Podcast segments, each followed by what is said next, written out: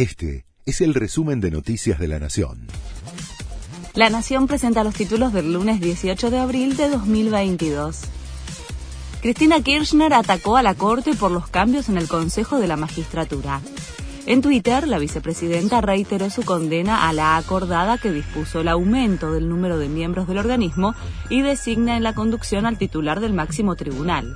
Horacio Rosati asumiría hoy como nuevo presidente del Consejo, ya que se cumplió el plazo otorgado al Congreso para aprobar una nueva composición del organismo. Martín Guzmán se reúne con el FMI el titular de la cartera económica viaja a Washington para participar de la reunión de primavera que organiza anualmente el organismo. El ministro dará un informe sobre los objetivos cumplidos e intentará revisar nuevas metas en la previa de la primera revisión del fondo al país tras el acuerdo que será en mayo. Apagones en distintos puntos de la ciudad se registran más de 6.000 afectados por un repentino corte en el suministro eléctrico en la zona de Balvanera, Floresta y El Abasto.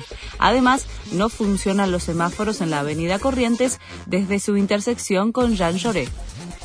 Nicole Neumann mostró cómo se recupera su novio tras el accidente. Ya juntos para cuidarte, escribió la modelo junto a una foto donde aparece tomando la mano de Manu Ursera. El piloto había protagonizado un accidente en la carrera de turismo carretera que se corrió en La Pampa. Neumann además confirmó que su novio no sufrió lesiones graves.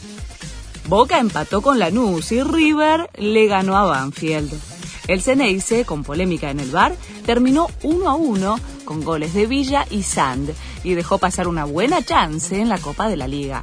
El equipo de Gallardo ganó un partido complicado contra Banfield gracias a un penal de VAR y a una gran jugada que definió Suárez y selló el 2 a 1 final que le dejó el tercer triunfo en fila a los de Núñez. Este fue el resumen de Noticias de la Nación.